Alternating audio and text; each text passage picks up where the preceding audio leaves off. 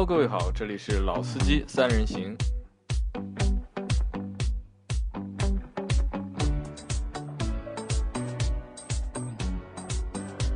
Hello，大家好，欢迎收听老司机三人行，我是杨磊，我是一辉，呃，我是韩佳。啊，今天是一辉和韩佳两位同事和我一起来主持今天的节目。因为这这个星期开始，就是我们可能会和之前节目会稍微做一些些调整，然后我会尽量多的用白天的时间来做节目。因为现在老倪的老婆，因为这几天可能就要生孩子了，然后他就这个月反正不会来了嘛。嗯。然后阿 Q 呢，因为现在又是月底，然后他比较忙，比较忙，有销量的压力在 在身上嘛。那所以我希望我我希望就是从就是这个月啊，就从这个星期开始吧，就是我希望我单位里的同事能够。更加多的来参与到我们的这个节目当中。好的，做替补 啊，好不好？呃不是替补嘛？我觉得也是一个，就是一是锻炼一下，二呢就是其实两位也是非常有想法。因为一辉我可能和大家介绍一下，因为我们现在，但如果大家看我们公众号的话，就是每次我们节目的那一篇，就是我们每次节目录好之后会有一篇文章的嘛，发在公众号里面。那篇文章其实都是我们的一辉同学写的，因为一辉呢相对来说会比较腼腆一点。啊，一会其实我觉得你不需要那么腼腆，可以吧？看人吧，啊，看人啊，对吧？你对着两个男男的可能就腼腆了，对吧？如果换换两个美女的话，就瞎说瞎说，对吧？啊，那我觉得是这样，就是因为不同的，就是我们，因为我们大家每个人的情况都不一样，然后还是有聊的话题，有聊的话题，就你可能一定要找一个就是你能聊的话题，可能你才能聊，对吧？那韩家最近怎么样？嗯，没怎么样。没这样，蛮好，蛮好了。你那辆新的途安 L 开的怎么样？很满意，非常满意，很满意。啊，那等会儿我们可能就是我们会再做一期关于就是 你的那辆 新途安的节目，因为我对你那辆车其实也蛮感兴趣。可以，可以，可以。那今天呢，我们先不聊途安 L，就我们聊一期什么呢？我们聊一期就是。我们上个星期讨论嘛，就是我们这个星期聊点什么。然后我我想我们想到一个话题什么呢？就是在中国，其实目前就是汽车的，就是这个就是工业发展的非常好，然后就是用户也越来越多。那在这个过程当中，我们可能有一个车型啊会被我们忽略掉，或者是被我们暂停一下。那在我们的这个就汽车的就是发展的过程当中啊，就是我们好像就是有一个车型啊会被我们忽略掉。因为我们现在就是我们现在就是马路上开的最多的就是轿车，然后 SUV、MPV，对吧？然后我们在轿车里面可能就是我们一直有两个概念嘛，就是一个就是两厢的轿车，还有一个就是三厢的轿车。但其实，在两厢和三厢之外，还有一个是旅行版的轿车，对对吧？然后这个我不知道大家有没有印象，就是一会儿你可能因为你年纪相相对来说比较小。你在你的印象当中，就你第一次看到旅行版的轿车是什么时候？呃，应该是三年前吧。三年前，是辆什么车？你还记得吗？是辆，好像是桑塔纳的旅行版。好像是桑塔纳的旅行版，对吧？那其实我看到的第一辆旅行版的轿车应该是十几年前吧，是我的一个好朋友他开的一辆桑塔纳的旅行版，是吧？好像你你看到过的最早的一辆就是旅行版的轿车是什么时候？也是桑塔纳旅行版，应该是我很小的时候，因为那时候是可能是呃汽车中国汽车工业就刚刚有桑塔纳这个牌子入驻之后，然后正好那个时候也是改革开放刚刚开始嘛，很多人是做那个小生意的，会会开这个车进货，而且那时候很多的那个工程车辆涂成黄色的也会是也会是这个车，电力局有很多就是桑塔纳的就是旅行版的车。对，好像桑塔纳旅行版啊是比较早的在国内有的旅行车吧，应该。那你们是两位是怎么看待旅行车这个东西的？是因为在我的印象里面，可能就是我觉得旅行车只不过就是一个三厢的车，把它变成两厢。我是非常喜欢旅行版的车。你是非常喜欢旅行版的车？喜欢它什么的？我是从外形上，我觉得它比三厢的轿车要来的好看。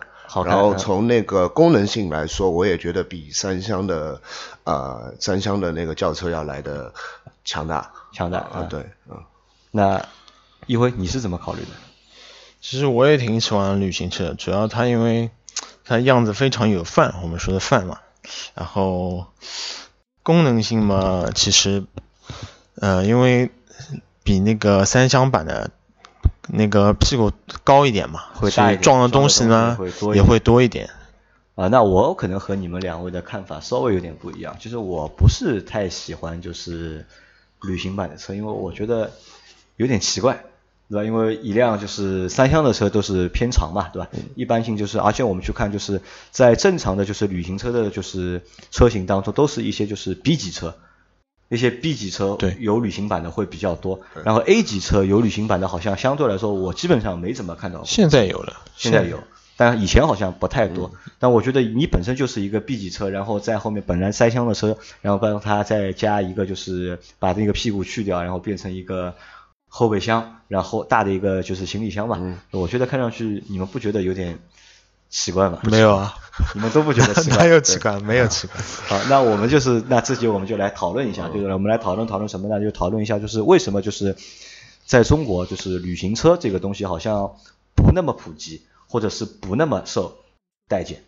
可能我们会把这个东西拆成两部分来说，一部分我们会从就是车的本身，旅行车的本身来讨论，还有一部分是从就是以就是开车的人的角度去考讨论这个东西。那汉家，你觉得旅行车比较好看？你们两位都觉得旅行车比较好看。嗯，对，那我就问你们，那为什么买的人少呢？或者是产品也非常少？嗯随便你们两位都可以随下。我觉得第一个还是因为价格的原因吧，价格的原因。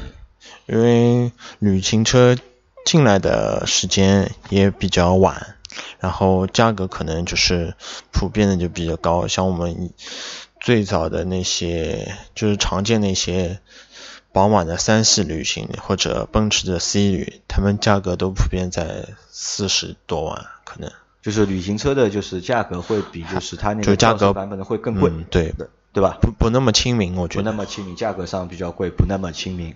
因为现在我们中国的消费者大多数就接受的定价基本上都是十几万到二十几万比较多，然后真正网上的可能比较少。那可能我觉得还不是完全在，只是如果我们就拿 C 级吧，因为我们公司有一辆就是 C 两百的，就是旅行版，对吧？嗯。那辆车 C 两百当时好像是三十三十二万，也不三十三万吧，就是可以买一辆就是正常的就是 C 两百的 C 两百的，就是那个那辆车。然后它的旅行版的价格好像是贵了七万，也不知道是六万，贵了六嗯七万。然后那辆车那个时候是四十多万，对，四十多。对吧？那其实如果我有三十多万的话，我买奔驰，我觉得我就 OK 了。我觉得我就不太会愿意再花个六七万去把它变成一个可能买奔驰，对吧而且我 买这个级别，大基本上就可能为了面子吧。啊、也不叫为了面子吧，就可能是为了面子，因为奔驰本身 C 两百的就是样子，我觉得本身就蛮好看的。但是如果你硬要去把它就是加一个屁股变成旅行版的话，就是感觉性价比可能低一些怪怪，我就觉得怪怪的，就也不叫性价比低，我就觉得可能会怪怪的。那韩佳，我问你，你前面说你觉得因为旅行版的车非常，你觉得好看嘛？因为你觉得好看，但是那为什么就是大多数的用户，其实我觉得还是不能接受就是这个旅行版的样子？嗯，就身边的话，不光是你啊，我也和我的很多朋友讨论过这个事情，不管是哪个年龄段的，他们都会觉得，就是说我个人认为是在中国，普遍的大家都比较去接受三厢轿车这样一个概念，对旅行版的轿车，呃，他们在审美上是觉得这个东西是不好看的，所以说他们在审美上觉得轿车就应该是三厢的这个样子啊，。这可能也是一个先入为主的一个关系，嗯对吧？嗯嗯就是觉得就大家都会觉得就是轿车的话，就是因为以一个就是三厢的样子对。为准，甚至我觉得很多两厢车都卖的不太好，因为其实在中国先入为主，先入为主的这个啊，概念。因为现在中国目前好像两厢车的销量就是也也变得就是越来的越小吧，因为我们在中国有一个中国特色嘛，就是有很多就是在中以前在国外的车型是两厢的，引进中国之后都会硬拉一个屁股出来，变成就是三厢厢版的，对吧？那在这种情况下，可能我觉得你要硬要把一个三厢的车去变成一个就是两厢的车，可能我觉得就是愿意接受的消费者或者是愿意买单的一个消费者可能会就更少了就。是的，对吧？对对。还有我看了一下，就是在国内好像就是国产的旅行版的车，好像真的还很少。嗯，好像只有大众的蔚蓝，好像是现在是国产的。蔚领，啊，蔚领就大众的蔚领是就是国产的，对吧？而且还有马路上见还见到过，你见到过？我见到那我是没有看到过。其他的还有吗？其他的其他好像这么多，嗯，能勉强算得上一，呃，宝马二系旅行是吧？宝马二系啊，宝马二系有一个旅行华晨的，华晨，但二系好像卖的也非常卖不动，糟糕，这车真的卖这个车卖不动吧？好，那其实呢，我们讨论一下，因为前面我们讨论了，就是一个从一个车的样子上面，因为其实从车的外观或者样子上面，就是这个我觉得仁者见仁，智者见智嘛。就两位可能觉得就是旅行车觉得非常酷，或者是很有范儿，对吧？但是我作为一个就是一个普通的一个常规的一个消费者，我觉得这个车看上去好像还蛮奇怪的。我甚至觉得大多数的消费者可能和我的想法是一样的。那从功能上面来看，就是那旅行车到底和轿车？之间，三厢轿车有什么区别？除了就是装的东西可以更多一点之外，还有别的功能吗？呃，好像是没有太大的区别，好像是没有别的功能，对对吧？就除了就是装的多一点，就是因为它它的屁股变成了一个就是高一点高一点嘛，就装的东西会多一点。但其他的话好像就没有什么就是太多的太多的别的功能。那就是在中国的话，那我可能觉得如果真的我们要。装东西装的多的话，那可能我觉得你的选择还蛮多的。你不一定要买一个旅行车嘛，那我觉得你可以买一个 SUV，对吧？你可以买个 SUV 嘛，SUV 的就是它装的东西可能就明显要比就是轿车可以装的东西会多了。那那我觉得也看什么样的 SUV，也看那我就说一个就是常规一个尺寸的嘛，就是一个长座位的一个就是景就就拿一个景色就是途观。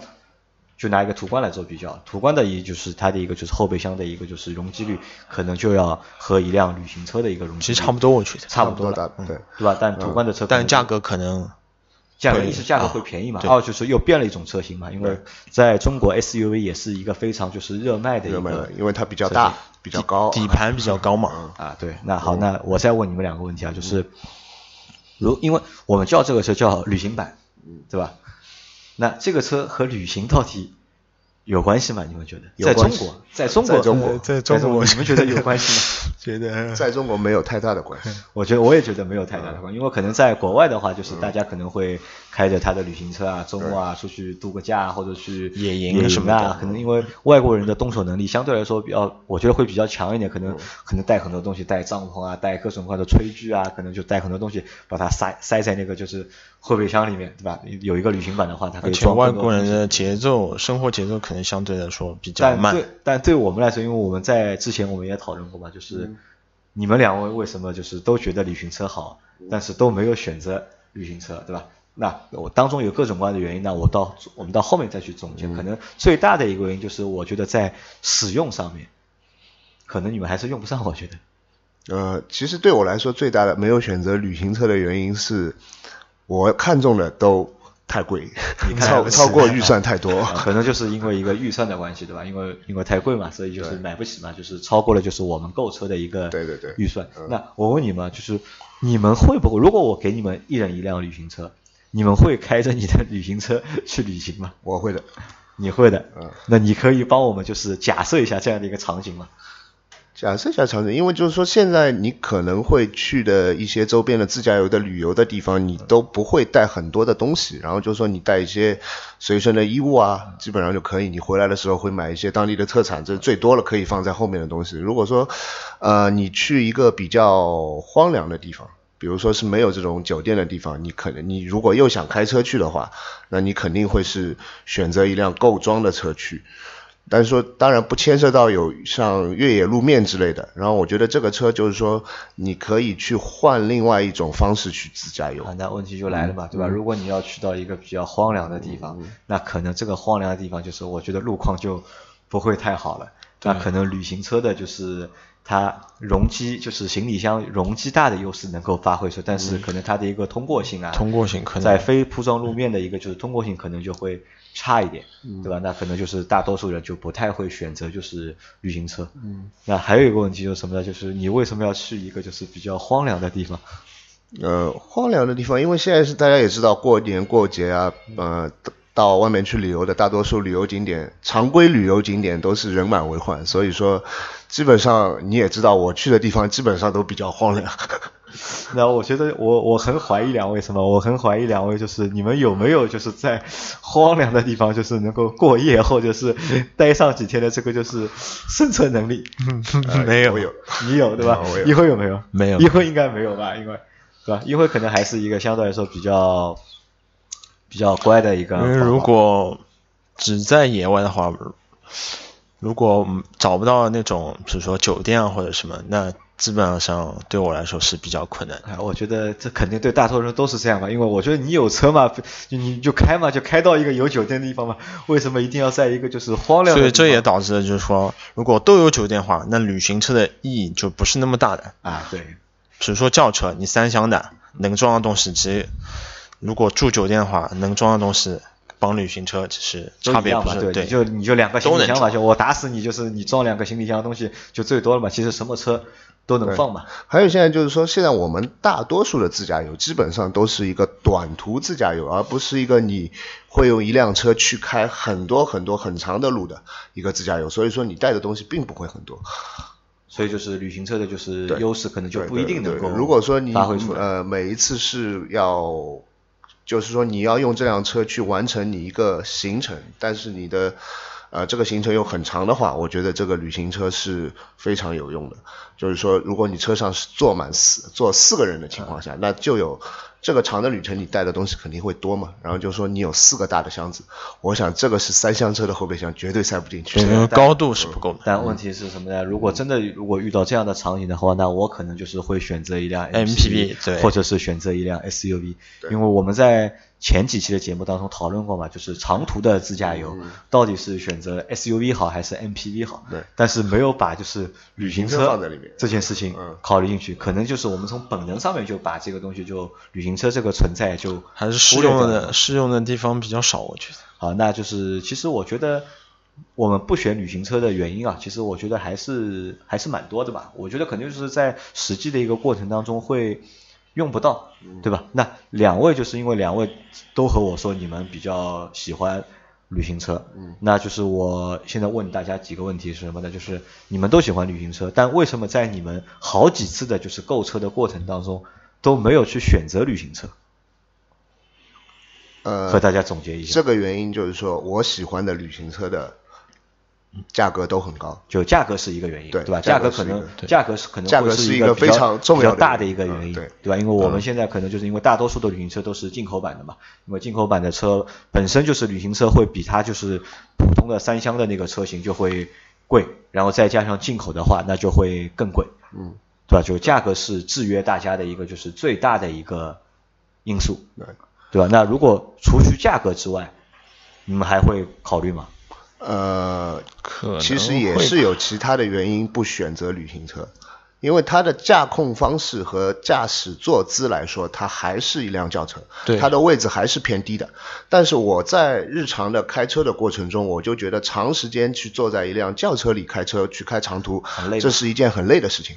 我觉得往往是坐着坐姿比较高，像那种 MPV、SUV 这种坐姿是非常适合长途驾驶，不会带来疲劳的。这也是其中一个非常重要的原因之一。啊，就那所以就是你们也都不会去选择，没有这点，我和韩韩家相反。那你你说说看，如果不抛开啊、就抛开价格因素的话，我可能还会选旅行车，因为我本身也是比较喜欢驾驶的嘛。因为旅行车的平台基本上都是轿车衍生过来的，就操控然后操控起来好会对，所以我觉得同样的基本上有同样的操控性，还还多一个装装东西的容积，我觉得我还是会比较选择的。你还是会选择对吧？那可能就是，那主要我们就有两个原因嘛，就不选旅行车吧。就我们总结了一下，就一个原因就是归根于价格，嗯，因为价格偏贵；二就是旅行车的这个功能性啊，可能在我们的生活当中就是很难体现。就是如果我们真的要东西装的多的话，那我们可能会选一辆 MPV，或者是选一辆 SUV，对对吧？就是就是旅行车的优势可能没有那么明显吧。嗯，因为可能以前在国外的话，因为这这轿车的发展会有个过程嘛，可能就是大家最早都是以轿车为主，然后轿车可以变成两厢的啊，变成三厢的啊，变成 S，变成就是旅行车的版本啊，然后。选择 SUV，因为以前可能 SUV 可以可以让大家选择的相对来说比较少，价格也可可能会比较贵，所以大家都会国外的用户会偏爱就是旅行车的这种版本。这是一种情怀，就像 就像美国人喜欢那个皮卡是一种情怀，欧美人喜欢旅行车也是一种情怀。那我觉得任何的就是情怀的，就是诞生，可能都是和就是实际的一个就是应用的一个场景或者是实际一个市场会有关。那在中国的话，我我觉得可能。呃，即使再过二十年，对，就旅行车，我觉得也很难，就是有比较大的一个发展或者是普及。哪怕即使真的我把旅行车的价格做的便宜，嗯，我觉得能选它的人其实因为现在现在像大众那些旅行车价格已经压的不错了，就是大众的其实朗境开有那个就是朗境和那个就是就朗逸有一个就是两厢版的是朗行嘛，对吧？然后朗朗行卖的不错，然后还有一个朗境，但是开的人毕竟还是。不那么多，还是还是不那么多，对吧？因为可能我们现在只是暂时呢，只能还是把就是轿车当做一个就是交通工具，对吧？就是如果真的把它就是当成一个玩的东西，可能还没到这个就是阶段。但如果真的我觉得到这个阶段的话，可能我们还是会选择就是 SUV 的人会多一点，我觉得，因为你毕竟是。我们都是生活在城市里的嘛，所以说这又按照我们中国的这种饮食习惯，所以说你去买菜的话，你肯定会每天去买新鲜的菜，不像有些欧美国家，他们吃的东西也比较简单，他们去采购也不用天天去采购，但是他们要去超市采购一次的话，他们会一下子买很多东西，所以可以凸显出这辆旅行车的一个在他们的一个优势。那可能就是在国外嘛，在国内的话，如果你不不不就是不生活在城市里的话，如果你生生活在一些就是山区啊，或者一些就是别的就是非城市的这种区域的话，可能我觉得大家的选择就是五菱了，对对吧？因为中国有五菱嘛，因为五菱可以解决就是百分之九十人的就是一个能解决的问题是需求，而且也没有旅行社什么事情。最重要的一点，它这个东西维修非常的方便，你到哪里都能修。那我觉得可能就是在国外，可能就是旅行车能够代表。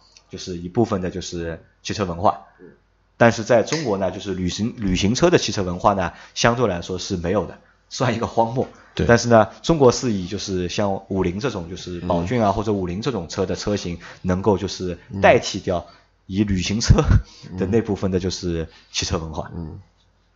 对吧？是特有的，我觉得，我觉得都有，对吧？好吧，那这期节目可能就是会比较短一点，就是我们就是简单的谈一谈，就是旅行车为什么就是在中国就是不受待见或者是不能普及的一些原因。当然，这可能也是我们自己我们三位的一些想法，但我相信就很多用户呢，就是都对旅行车的外形可能会呃觉得好看，有人会觉得不好看。但是我觉得，就不管你觉得好看和不好看，对吧？能够真的花钱去买旅行车的人还是比较。少的。如果你真的去买了一辆旅行车的话，那我觉得你也是一个就是非常有情怀的、有情怀或者是有个性的一个用户。那这期节目我们就先做到这里，好吧？大家再见，大家再见。